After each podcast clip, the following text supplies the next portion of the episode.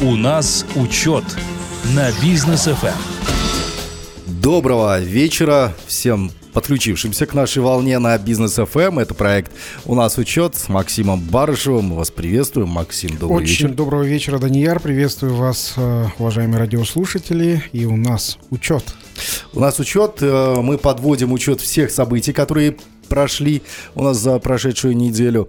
А, Самые актуальные новости, самые э, неожиданные цифры и заявления. Но вот как раз, как раз таки по цифрам и заявлениям тут э, говорят, что от предпринимателей ничего невозможного не требуют. Об этом вице-премьер говорил буквально вот на днях. А, Серик Жумангарин э, сказал ребят, почему вы повышаете цены на свою продукцию?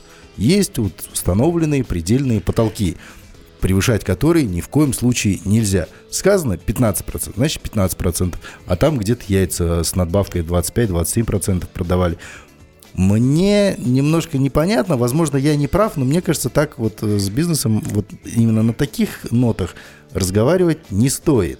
Если я не прав, Максим Анатольевич, Вот щас- поправьте меня. Да, сейчас хочу э, прояснить как раз-таки предысторию э, этого, э, этих слов э, Серика э, Жумангарина, который является министром торговли и интеграции. Так, э, Ну и по совместительству прочим, да. заместителем Да, премьер-министра. ви- да, вице-премьер. А у нас сейчас все ми- министры, кстати, они являются вице-премьерами. А, А. То есть вот у нас вот...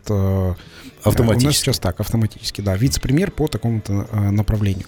А, ну, а, в свете последних дней и а, по моей информации, в Узбекистане решили сократить в два раза а, количество министерств.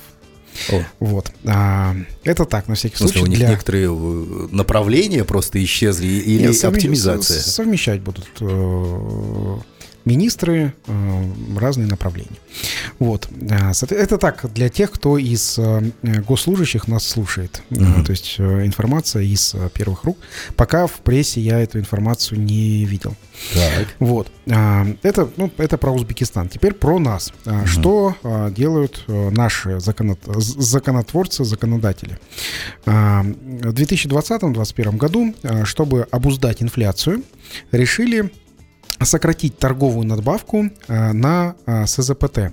СЗПТ – это социально значимые продовольственные товары, в которые входят яйца. А, собственно, э, эти СЗ СЗПТ ограничили а, продовольственную торговую надбавку, на- надбавку в 15%. Мгм. А, Что понимают... И сейчас вот э, какая разница, сейчас вот скажу. Что понимают в торговой надбавке госслужащие и в торговой надбавке предприниматели.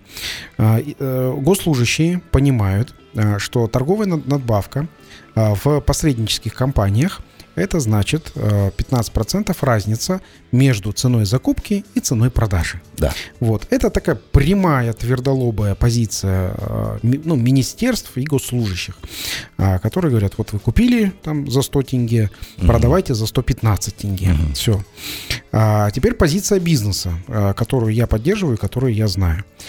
Посредники, так называемые, которые что они делают? Они покупают у производителей не в рассрочку, не с отсрочкой платежа, а, скорее всего, а, платеж а, против поставки. Мгм. То есть оплачивают сразу же. Эти деньги очень необходимо производителям, потому что а, остановить поток производства яиц невозможно, Да. вот, а продавать в себе, получается, в отсрочку или рассрочку платежа, это тоже довольно-таки сложно, потому что а, маржинальность на производство, она не такая большая. Мгм.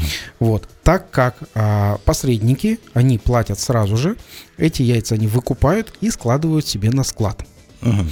Вот, соответственно, здесь тоже есть э, затраты на а, содержание склада, на его амортизацию или его аренду, на, электро- на электроэнергию по охлаждению этого склада, на складовщиков, а, на а, водителей и так далее. То есть это такие до- довольно-таки большие затраты и большое количество персонала. Дальше.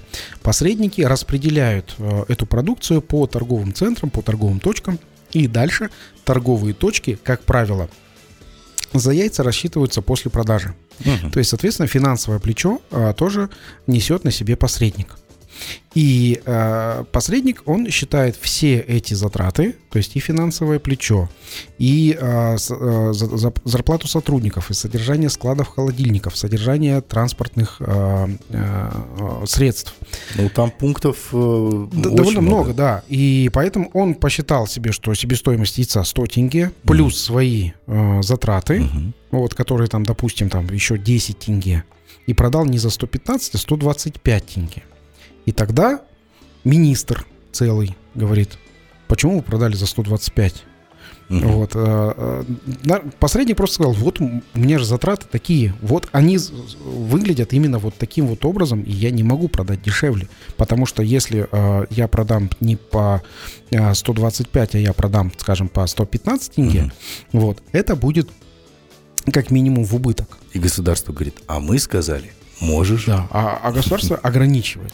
Вот, а, он говорит, нет, вот, вот ты купил 15 тенге, добавил, ну, условно, 15%. А дальше крутись вот. как хочешь. А дальше Какие крутись... у тебя затраты, да. что? А, тут э, вот вопрос э, разницы между экономическим подходом и финансовым подходом. То есть uh-huh. не эко... Э, у нас в министерствах обычно не экономисты, а финансисты сидят. Да. И тут вот я хочу для вас, уважаемые радиослушатели, прояснить, что такое вот экономисты, что такое финансисты, в чем разница. Финансисты, они считают только финансы. То есть они посчитали вот деньги 100%, плюс 15% прибавили, все, значит, вот продавай постолько uh-huh. и, и баста. Да. А, в чем затрат, э, в чем а, отличается вот э, финансист и экономист.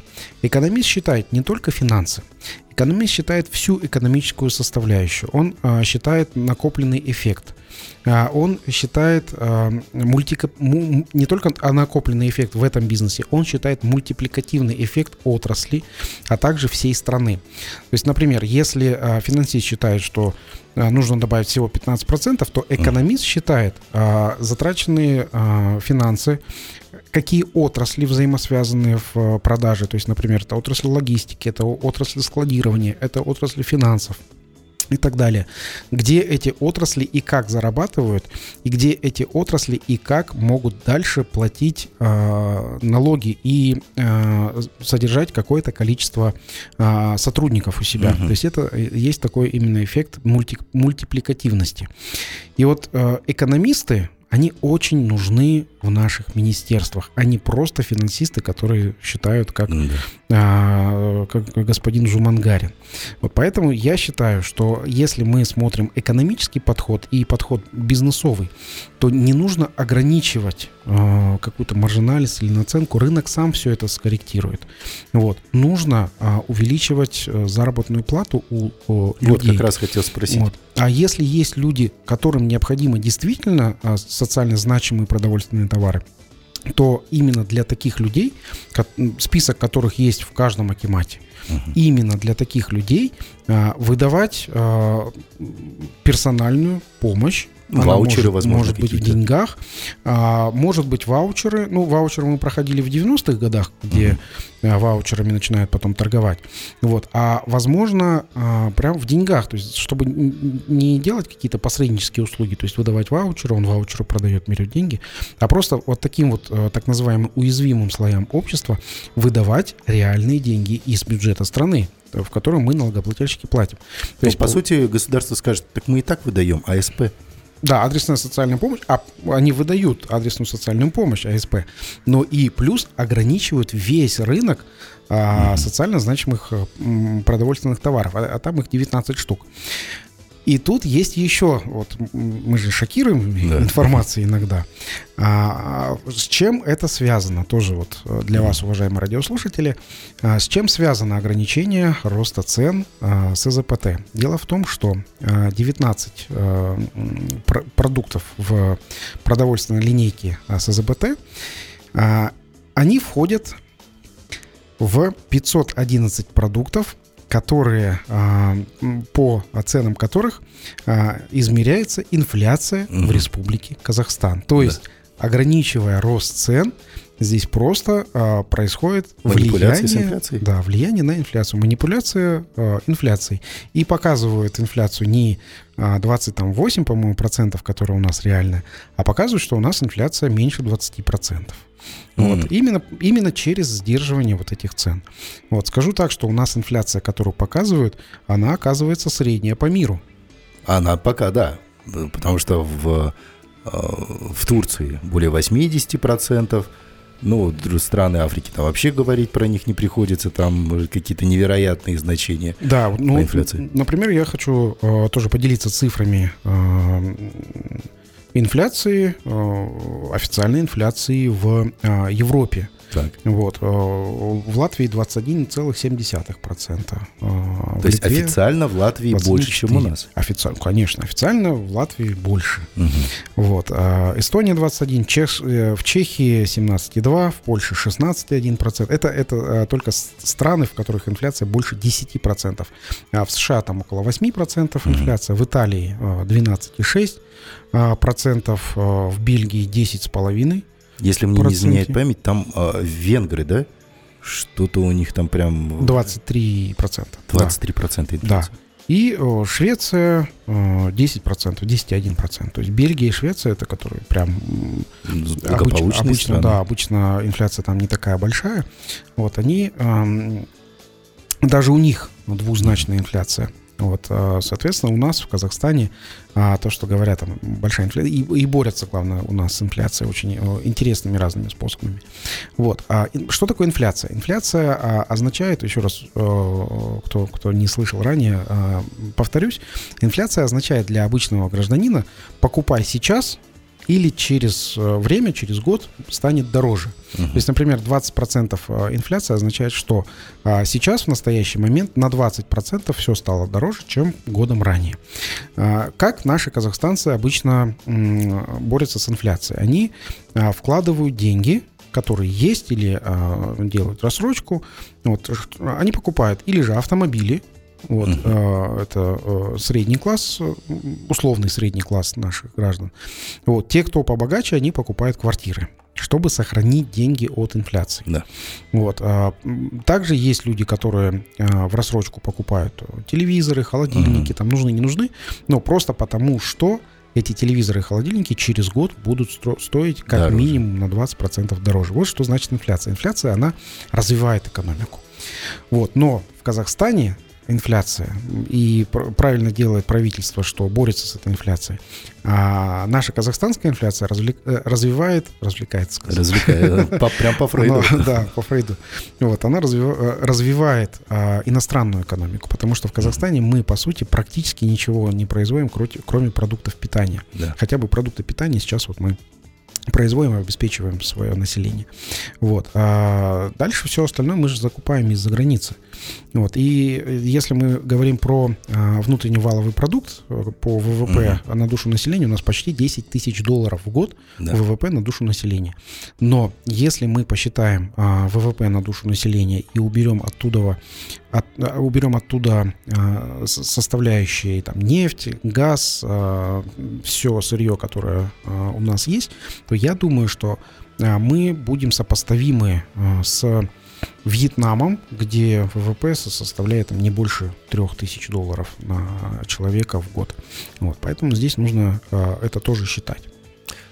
Вот такая вот, друзья, у нас э, картина вырисовывается и по э, инфляции, и по надбавкам на товары социально значимые, о которых же Мангарин тут говорил, что ай-яй-яй, нельзя дороже продавать, чем нужно. А, Но я предлагаю вернуться к этой теме после короткой паузы. А мы, друзья, вернем- вернемся к вам буквально через пару мгновений. У нас учет на бизнес Эм. Продолжаем, друзья, подводить итог э, всех событий, которые прошли за прошедшую неделю. Э, в студии Даниил Даутов и Максим Барышев. Э, Максим является основателем и владельцем группы компании «Учет», а также председателем регионального совета НПП «Атамикен» по городу Алматы. Обсуждаем тут тему удорожания, инфляции, надбавок. Вот в первой части программы мы это уже проговорили. И тут возникает снова вопрос, который мы никак и в эфире тоже решить не можем. Казахстанцы бедные.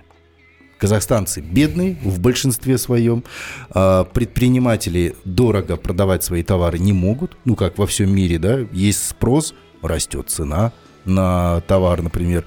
У нас государство вмешивается и говорит, так, подождите, у нас народ бедный им дорого продавать нельзя. Да. А у предпринимателей, ну вот у нас, например, да, сразу же возникает резонный вопрос. Так государство, сделайте казахстанцев богатыми чтобы они покупали у нас задорого. Вот вопрос, как в Европе, например. Вопрос популистский. А я его хочу mm-hmm. немножко разбить на несколько составляющих. Вот насколько, насколько а, граждане Казахстана бедные. Дело в том, что а, больше 53% своей средней ну, заработной платы казахстанцев, больше 53% казахстанцев заработную плату, половину заработной платы тратят на еду. Да просто работают за еду. То, что осталось, а, это коммунальные услуги и налоги. Вот помните, mm-hmm. мы как-то обсуждали тему, сколько налогов платят казахстанцы. Да. Вот и почему НДС это налог на бедных. Я напомню, что в, если мне не изменяет память, в Люксембурге, кажется, чуть больше 8% они тратят на еду. Да, да.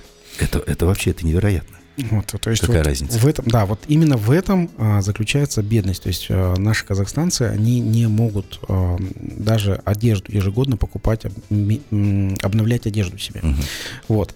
А, именно поэтому казахстанцы бедные. Потом, а, исходя из этого, получается регулирование цен сверху с государства. То есть нужно, раз мы, ну, государство не может сделать казахстанцев богатыми, угу. вот, нужно регулировать цен, цены, чтобы они были для бедных. Отсюда мы получаем самый, один из самых дешевых бензинов, стоимость бензина у нас дешевле, чем у наших соседей. Но хотя говорят, что в следующем году сравняется с российскими ценами у нас. Не, не дай бог, то есть э, там, там еще получается, э, тут же получается вот мультипликативный эффект, как вот мы говорили вот ранее, поднимется цена на бензин, исходя из экономической эффективности, поднимется цена на все товары, потому да. что без бензина, без нефтепродуктов, без дистоплива невозможно перемещение товаров между угу. производителем и потребителем. Да и производство тоже ну, в да, многие производства, да, да.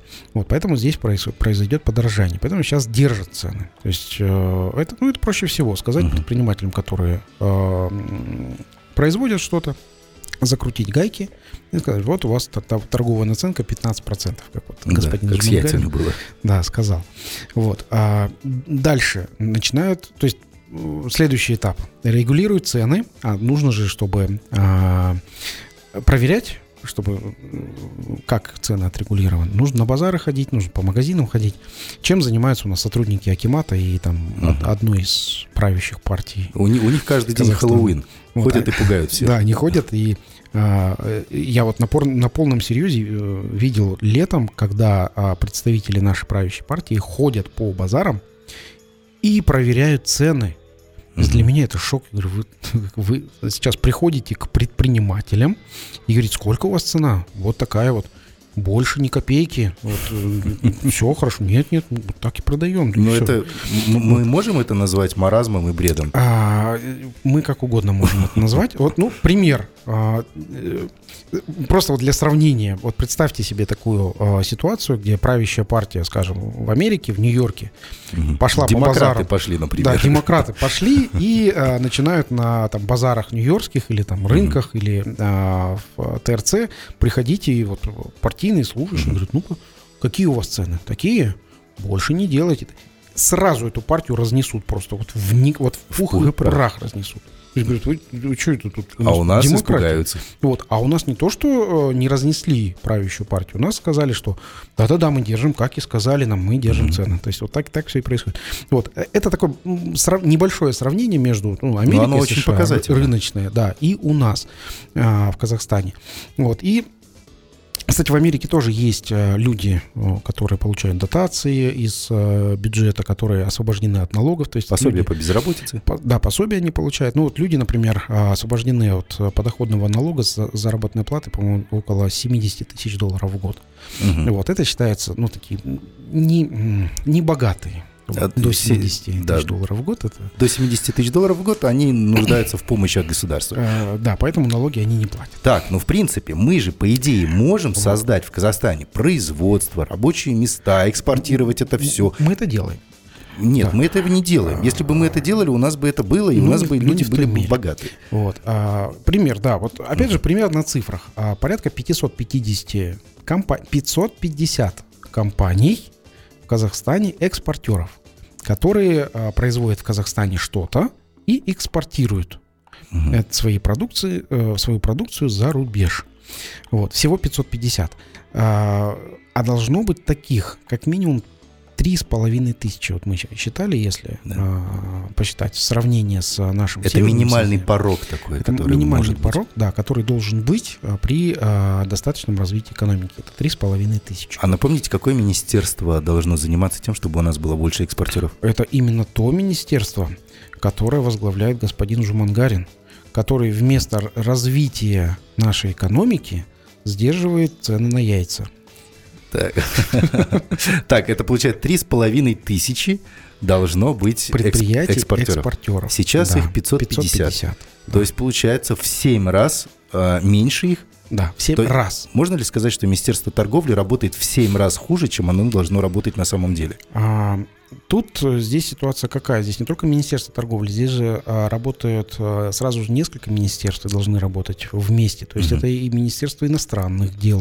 То есть э, вот я считаю, например, при каждом а, нашем посольстве за границей должна быть отдельная комната, где а, представлены м, товары Казахстана, которые могут э, продаваться в ту или иную страну. То есть это, Мгм. это прям обязанность а, послов э, налаживать торговые связи. Когда, например, президент наш а, Казахстана летит в какую-то страну, обязательно его должна а, с ним вместе лететь бизнес-делегация. Да. То есть не просто летят министры на тусовку, а должны лететь бизнесмены, которые а, договариваются уже дальше о взаимодействии. То есть, например, самый близкий пример, который полетел наш а, президент Касымжан Артемьевич Такаев, он полетел а, во Францию. Да. Вот. А, Из бизнесменов туда полетели очень немногие. Вот. А, Что из Казахстана а, стали продавать больше во Францию? Ну, Лично я не знаю, ну, наверное, там очень, очень мало. Вот. Зато Франция, а, как и Турция в прошлый раз, когда вот мы уже обсуждали это, она а, сказала свои условия, то есть э, порекомендовала переходить на а, возобновляемые источники энергии, и Мгм. уже одна из э, крупнейших французских компаний а, вы проявила заинтересованность на казахстанской земле поставить ветряки, вот, а, чтобы в Казахстан продавать электроэнергию. То есть, эм, И потом, же, видимо, экспортировать соседям. а, да, да даже просто продавать в Казахстане. Мгм. То есть здесь э, ситуация какая? То есть при- приезжает э, компания, которая свои технологии э, продает здесь, в Казахстане, строит вот эти вот свои ветряки, которые действительно стоят довольно больших денег, да, это инвестиции. Вот. Но э, здесь казахстанцы э, будут своими деньгами пла- оплачивать за э, электроэнергию э, которая сейчас вот она стоит, э, опять же, недорого, как мы говорим, что ну, в Казахстане народ бедный, и 21 тенге – это достаточная цена за оплату электроэнергии. Вот. А поднимать нельзя.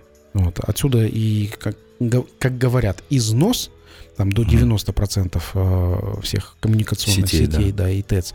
Вот. А я же думаю, что здесь все-таки могли этот износ ТЭЦ вот, э, за э, этот период времени, все-таки уменьшить, все-таки обновить ТЭЦ. Вот как Могли. раз-таки по поводу наших расходов, приоритетов и так далее. Государство, оно же, если оно регулирует цены э, в Казахстане, значит, оно понимает, что делает. Ну, потому что регулирование цен – это прям ну, ответственное занятие такое. Да. А, значит, мы понимаем, как деньги расходовать, на что и так далее.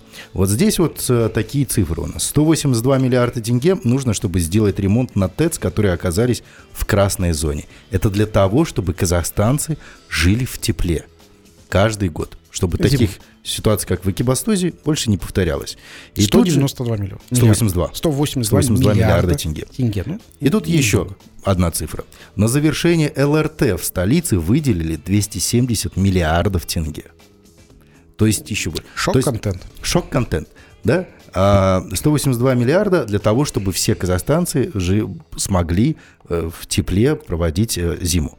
И ЛРТ. И ЛРТ 270 миллиардов, чтобы небольшая часть жителей столицы, ну, как нибудь, скажем так, ладно, половина – да, половина и жителей столицы. Они же жители и гости столицы. Жители да, и, да. И, и гости. Там в столице в основном все гости, которые там, по 10 лет живут минимум. Вот. А, чтобы вот эти вот э, люди могли э, без пробок добираться до работы, домой и так далее. 270 миллиардов тел. С вокзала на аэропорт, в аэропорт еще. Вот. Да, это, это самый, это самый, ну, по мне так, неокупаемый проект, который мог бы быть вообще в истории. Да? Да. А, наверное, дворцы э, Людовиков различных в Европе вот могли бы сравниться по несуразности вот с этим проектом. А много критики было э, в сторону ЛРТ. Это памятник коррупции, как только не называют. Причем уже на официальном уровне памятник коррупции называли это все. Вот эти вот деньги, если направить на производство, Максим Анатольевич, 270 миллиардов, сколько заводов, например, можно было бы открыть на эту ну, цифру? вот просто экономически это можно было открыть как минимум 500 заводов. Это mm-hmm. а, минимум, то есть это а, небольшие заводы, а, которые бы а, работали, обеспечивали ну, своей продукцией Казахстан. 500. Условно по, по миллиону долларов по на один завод. Да, по, мы как-то, да, в одной из да. передач в, в прошлом году мы уже эту цифру приводили, вот, где мы ЛРТ считали в заводах, мы ЛРТ считали в школах и детских садах, вот, э, то есть там на 270 миллиардов это можно было построить примерно 100-150 школ. Mm-hmm. Вот. А, и а, э, там 500 заводов, там 100 школ. Я думаю, что э, какое-то количество а, вот этих предприятий, оно бы помогло экономически стать эффективным Казахстану.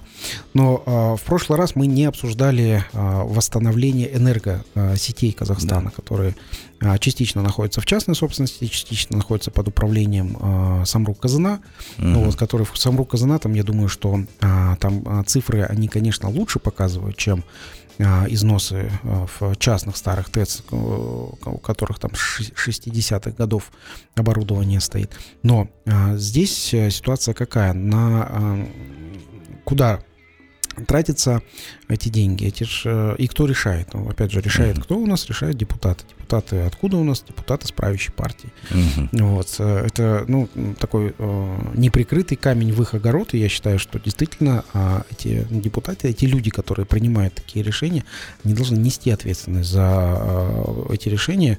И пока э, нету там определенных депутатских запросов, которые ну, должны адресоваться конкретно министрам, а, вот, а, и решение этих вопросов необходимо там закладывать в бюджет.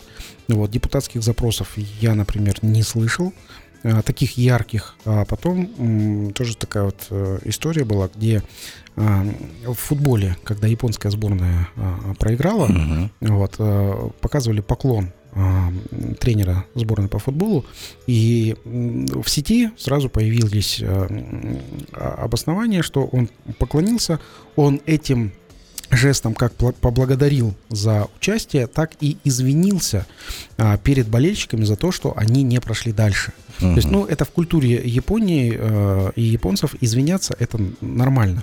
Вот. А я не слышал нигде в Казахстане, чтобы кто-то из, вообще кто-то из э, людей которых, которые ответственны за наши проблемы в Экибастуде, вот, и в других регионах Казахстана, вышел, извинился и сказал, а... я, не дол, я недостоин своей должности, вот, пожалуйста, примите мое заявление на, на увольнение. Ну, не совсем так. После отставки Акима по Володарской области он все-таки извинился, а, признал. После? Да, он сказал, ребят, да, признаю. Угу. Вот вот опять же, я хочу сделать вот сравнение э, к бизнесу, если вот э, слушают нас э, уважаемые бизнесмены. А, здесь что очень важно для бизнесменов, какой урок для бизнесменов? А, хвалить свой коллектив и ругать свой коллектив. Хвалите обязательно в момент каких-то достижений и ругать за какие-то огрехи нужно прямо сразу же, чтобы это было очевидно. Угу. А извиниться после э, там, увольнения с должности на прощание, вот, ну, тут...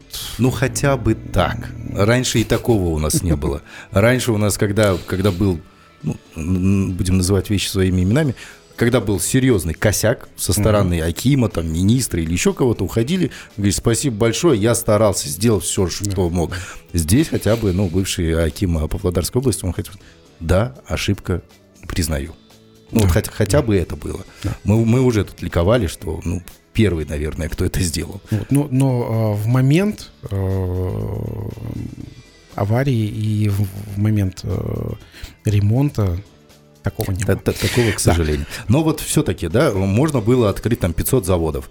э, Средние, Да, которые могли ЛРТ. бы... Да, за счет вместо, ЛРТ. вместо ЛРТ или же 500 заводов, и, или же два раза а, починить все сети, ну, полтора раза а, починить все сети и построить что-то новое в Казахстане а, энергогенерирующее. Мгм. Вот, это вместо ЛРТ. И э, здесь, опять же, вот, вот наши депутаты, а, они же э, могли направить свое внимание именно на население нашей страны. Вот. А э, депутаты вот э, нет-нет направляют э, внимание немножко не на то иногда. Вот, э, например, э, сегодня стало известно, что э, один из депутатов э, с критикой э, выразился на министра цифрового развития э, о том, На что Мусина. да, на Багдата тут все молимся на Мусина, потому что, мне кажется, единственный министр, который действительно показывает результаты. Да. Они говорят, э, а зачем 5G у нас в Казахстане? Зачем интернет А. 5G? У нас же э, еще 4G не исчерпало все свои возможности. Вот. э, Это депутат вот так обращается. Может быть, не нужно нам 5G. Вот. Ну, скажу так, да, и вот Мусин очень хорошо парировал в своем ответе, когда он сказал, говорит, ну мы про будущее. Если у нас сейчас не будет 5G, у нас будет Мгм. 4G, там 3G, вот, то мы отстанем от всего мира. Мгм. А, что ну, это действительно так. Хотя бы в Алмате и в Астане 5G действительно нужно. Это новая технология, которая позволяет развиваться. Да, мы со своего космодрома а, не запускаем спутники свои же. Вот, кстати, по спутникам у нас а, есть завод в Астане. Я был удивлен, когда а, узнал, что а, Казахстан с Францией а, вступили в Соглашение. соглашение, Мгм. где производим у нас в Астане а, спутники. Ничего себе. Казахстан, да. Наполовину А, я- казахстанского производства. Я думал, да, я думал, что вы э, ну, знали об этом. Ну, действительно, есть там а, производство спутников у нас в Казахстане. И э, со своего космодрома мы э, вот французские спутники, произведенные в, в Казахстане, запускаем не в таком большом количестве. Вот 5G нам нам необходимо. А Да. почему сдерживают э, развитие 5G? Вероятно, вот могу допустить, что здесь есть ограничения э, в у нас в э, телекоммуникационных ком- компаниях, которые не хотят а, свою прибыль а, вкладывать в развитие э, сетей 5G. Вот. э, Проблемы, кстати, вот проблемы с интернетом, которые э, присутствуют, на которые обращал неоднократно внимание, вот, и э, Богдан Бат- Батырбекович, э, господин Мусин, э, министр цифрового развития. Здесь тоже это же сказывается на весь бизнес страны, то есть бизнес пользуется сотовыми телефонами, и связь наша, она должна быть хорошая, потому что интернет у нас не такой дорогой, вот, а компании, сотовые операторы, вот, получают достаточную прибыль, чтобы ее реинвестировать и дальше увеличивать э, как, лояльность своих клиентов. Ну и качество предоставляемых услуг. Кстати, по поводу заработков э, наших сотовых операторов, да, э, есть интересные данные. Мы после рекламы обязательно об этом поговорим. Друзья, оставайтесь с нами. У нас учет на бизнес ФМ. Продолжаем обсуждение, наши друзья, в студии Даниил Даутов и Максим Барышев. Вот как раз-таки мы говорили по поводу э, сотовых операторов, э, по поводу качества предоставляемых услуг и так далее. Э, сегодня к эфиру приходит Максим Анатольевич. Говорит, Даниил, а я не могу до тебя дозвониться и написать. Я, я тебе пишу в WhatsApp, сообщение не доходит вот там э, с трех часов. Я смотрю, и действительно, и некоторые сообщения, которые я отправлял, они у меня не отправлялись. То есть несколько часов, по сути, я был без связи. Хотя я находился в Алматы, в центре города, да, ну, в здании, понятно, но в этом здании связь ловит, А раньше это было. Да, и, и- и- у меня не было связи, хотя я за нее заплатил. Я могу теперь, я не знаю, там, прийти к своему оператору и сказать, ребят, вот проверьте, у меня там с такого-то по такой-то не было, верните мою денежку. А чуть-чуть». Тут нужно читать договоры, и, скорее всего, в договоре а, или же договор оферта а, на сайте будет написано, что а, там есть какие-то ва- варианты, что столько-то процентов времени у вас может быть недоступен интернет, или в определенных местах, о которых ну, там тоже может быть недоступен. Ну окей, хорошо. Тогда возвращаемся к сетям 5G. А, 5G позволит нам делать умные города, позволит проводить операции на расстоянии, например, да, а, используя роботов, к примеру. Много чего 5G может позволить, но почему-то сейчас у нас э, препятствует тому, чтобы вообще развивался этот формат связи. Самое очевидное, что может э, вот прямо вот э, прям завтра, если будет внедрено 5G, самое очевидное это онлайн-образование, а, Мгм. которое может быть доступно нашим детям в любом там, крупном городе. Онлайн-образование а, это вот первое, второе.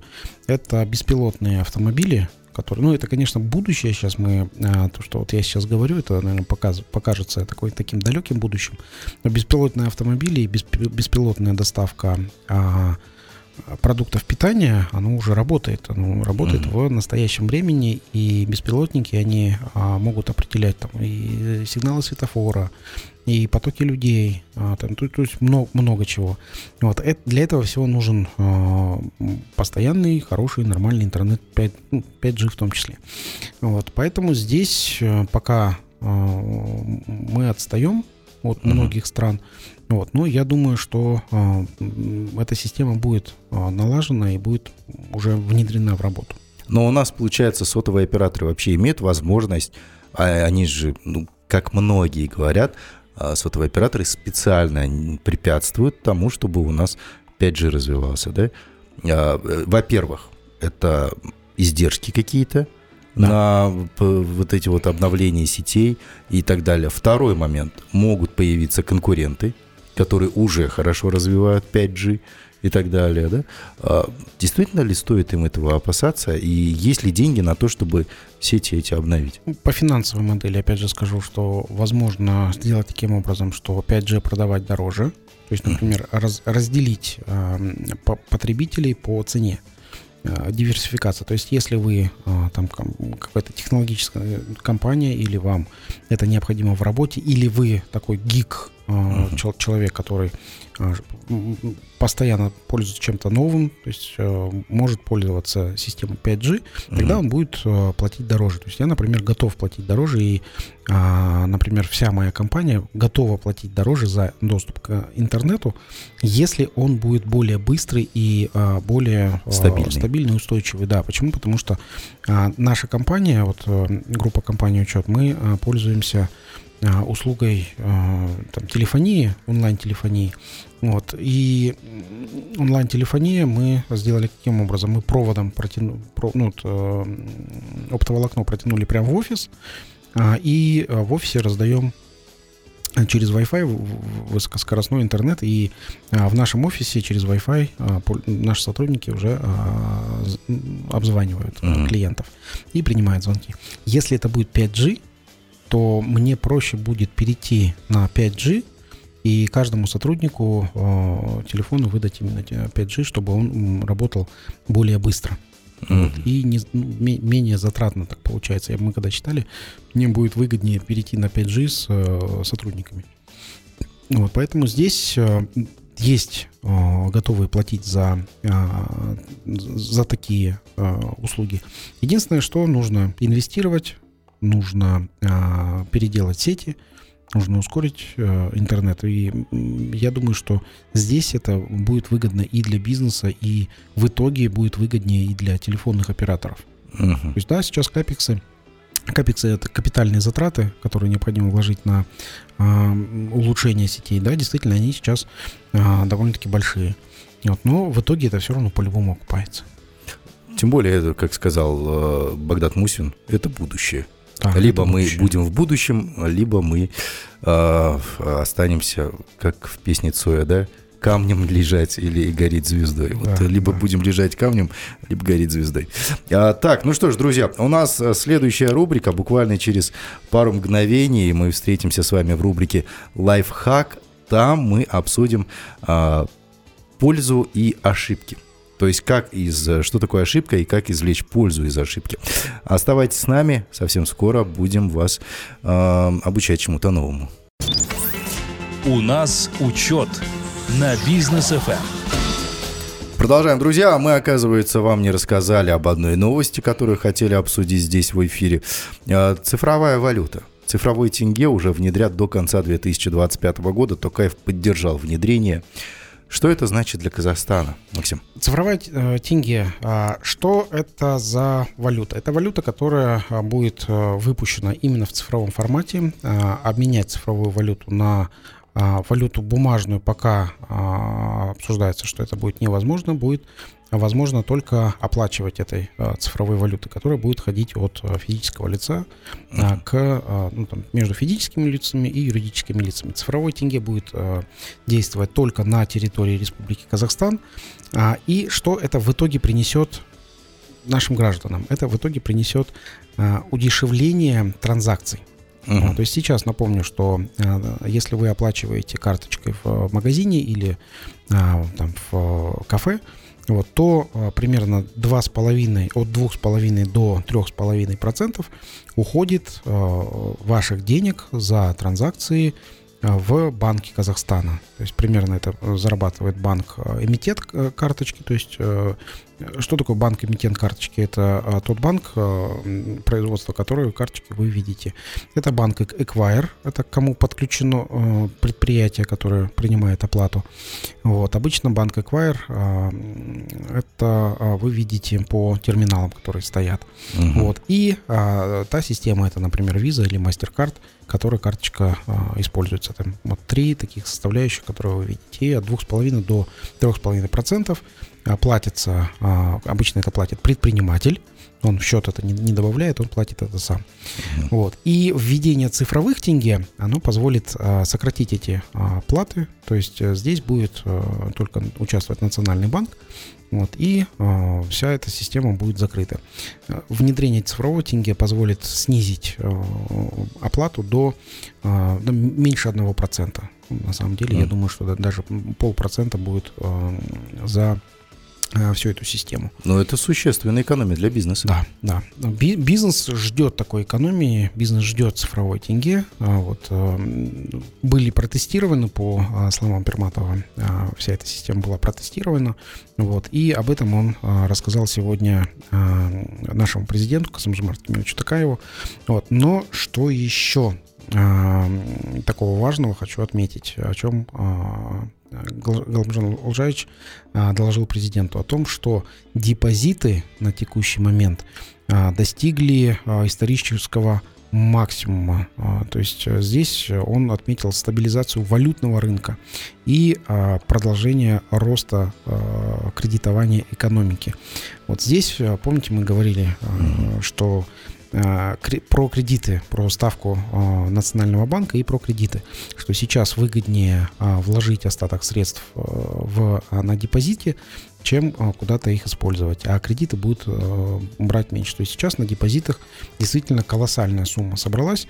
Вот, люди все свои свободные сбережения чтобы а, хоть как-то а, от инфляции уберечь. С, уберечь, сохранить деньги, вот они вкладывают в депозиты хорошо это или плохо, ну, э, я скажу так, что э, без э, развития экономики просто мертвым грузом лишающие деньги на депозитах, а, это не приводит к развитию экономики. Развитие экономики – это а, кредитование экономики по достаточным ставкам, чтобы экономика, а экономика – это развитие, экономика – это развитие предпринимательства. Да.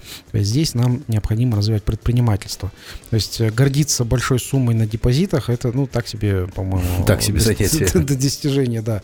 Здесь я бы на месте других министерств, например, Министерство торговли или Министерство национальной экономики, я бы э, сел за одним э, столом с э, Национальным банком и сказал, слушай, у нас тут рост должен быть экономики, у нас должны открываться новые предприятия. А у нас наоборот какая-то... А, а, а, а, а вы деньги, остаток на депозиты забираете.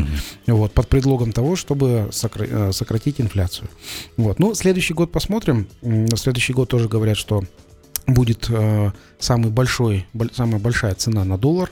Uh-huh. Вот такие уже прогнозы э, ставят. Вот, но так как э, международный рынок просел э, в США, То есть рынок ценных бумаг просел, а также рынок э, криптовалют очень сильно просел. Ну, он практически Там, исчезает уже. Этот рынок. в разы, да. Вот. а, Ну, я думаю, что следующим после этих рынков а, должна все-таки, ну, а, как-то скорректироваться стоимость э, доллара США. Вот. Я не думаю, что здесь будет рост больше, чем 480. Вот. Но, опять же, э, прогноз это дело такое неблагодарное. Может быть, все поменяться. Может, может случиться все что угодно, да. Ну что ж, друзья, а теперь мы переходим к нашей рубрике «Лайфхак от Максима Барышева». Давайте узнаем, что же там интересного. Лайфхак от Максима Барышева. Итак, э, тема «Польза от ошибок». Как же ошибаться так, чтобы извлекать из этого пользу? И можно ли, из любой ли ошибки можно извлечь пользу, Максим? А, Итак, лайфхак, да, вот по традиции скажу, что а, включайте запись или м, берите ручку, бумажку, блокнотик, чтобы записывать. А, Лайфхаки а, здесь, опять же, на моем личном опыте. Ошибки. А, Что же такое ошибки а, и как м, извлекать пользу? Ну, наверное, я удивлю вас всех, а, сказав такую мысль, что ошибок не существует. А, объясню свою позицию какую. А, что такое, а, как вы это называете ошибкой? Это непредсказуемый результат действий.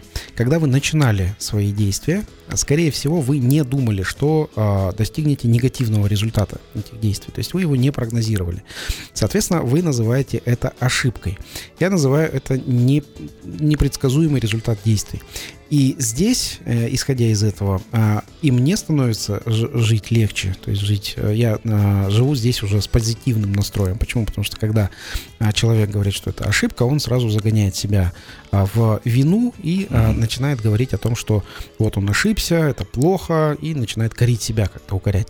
А для меня же ошибка это а, опыт, который я извлекаю из а, этой, а, этого непредсказуемого результата, и дальше я стараюсь не повторять а, этот результат, исходя из тех знаний, того опыта, который я получил.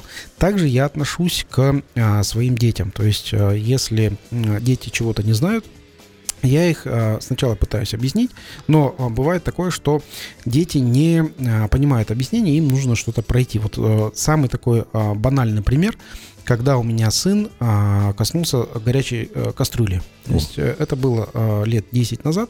Запомнил он навсегда этот урок, и, а, и я. А, Это была, ну, многие говорят, ошибка. Я говорю, что это непредсказуемый результат. А сыну тогда было а, около 5 лет. Вот, горячая, э, го- горячая кастрюля. Ну, это, наверное, это понятно вообще для всех. Ну да, для потом всех могу, родителей. могу, да, про Ага. бизнес потом еще ра- рассказать. Вот, для всех родителей. То есть, э, я говорю, не, не трогай кастрюлю, она горячая, ты обожгешься. Для ребенка 5 лет ему непонятно а, ни слова кастрюля, ну, то есть он, по крайней мере, его, его видит, понимает. Вот. С- слово горячее, слово обожгешься для них непонятно. Мгм. Также а, в 5 лет а, ребенок ну, не совсем доверяет а, родителям, он хочет попробовать все сам. Вот. А я э, обычно же как, не трогай, и начинает бить по рукам. Я говорю, не трогай. Он, он тянется, я ему ничего не делаю. Он Мгм. начинает тянуться к кастрюле, он трогает кастрюлю, он, естественно, обжигается. Какой результат мы получили? Исходя из а, этой ситуации. Самый первый, самый важный результат – это доверие. То есть ребенок, мой сын, начал мне доверять. Почему? Потому что если я ему говорю что-то не делать, он мне начинает доверять после этого случая. Мгм. То есть он обжегся, э, он понял, это вот первое, это доверие мне. То есть если я что-то говорю не делать, он не делает. Второе, он обжегся, он понял, что такое обжегся. То есть слово Мгм. обжегся для него обрело физический смысл. И теперь он это, этого не делает.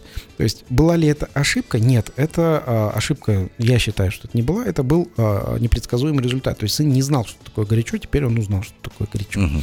Вот. а, примерно вот а, так это можно сказать на а, общебытовом а, уровне. Ну и в бизнесе то же самое практически. Да, в бизнесе- любая ошибка это, это лишь опыт. Да, в бизнесе то же самое. Вот про бизнес хочу сказать, что если ваш сотрудник, а, он допускает а, непредвиденный результат, непредсказуемый результат первый раз, вот, а, а, это ему ну, простительно. Второй раз, вот, это уже понятно, что он, может быть, не усвоил первый раз урок. То есть э, что-то Мгм. он а, делает не так, ну, ну, не понял человек с первого раза. Но третий раз ошибки не существует. Это уже осознанный выбор этого человека. А, за а, третий раз, то есть это уже должен быть предсказуемый результат. Если у меня сотрудник третий раз а, уже предсказуемо делает т- такой вот э, якобы непредсказуемый результат, то третьего раза для него не существует. На третий раз он увольняется. Но я напомню, что э, чуть больше, наверное, трех лет назад Джефф Безос в своей группе компании Amazon, он тогда сказал сотрудникам, ребят, ошибайтесь. Я понимаю, что ваш рост напрямую связан с вашими ошибками. Да, Поэтому на ваши ошибки я готов потратить несколько миллиардов долларов. Ошибайтесь и набирайтесь опыта. Да. И э, вот абсолютно со- солидарен с ним. То есть первый раз ошибайтесь, второй раз закрепляйте там ну, максимум, но третий раз третий раз ошибаться- идите вон. Да, это уже недопустимо. Что ж, спасибо большое, Максим, за сегодняшнюю программу. Мы э, так на- следующий. А, мы еще на следующей Да, неделе да. встретимся. Предновогодний. Предновогодний, да. Я думаю, можем, можем следующую программу посвятить Подвести э, итоги. итогам года, да, а, о чем мы говорили, чего а, достигли. а, Вот. э, Ну, план на следующий год, это уже, наверное, поставим в следующем году. План будем ставить в следующем году. Надо хотя бы в этот год, в 2023, войти, понять, пощупать, что там, как там. Да, потому что в 2022 вошли мы, конечно, громко. У нас метеорита еще не было. Надеюсь, и не будет. Друзья, спасибо большое вам. А, С вами были Даниил Даутов и Максим Барышев. Всем хорошего вечера.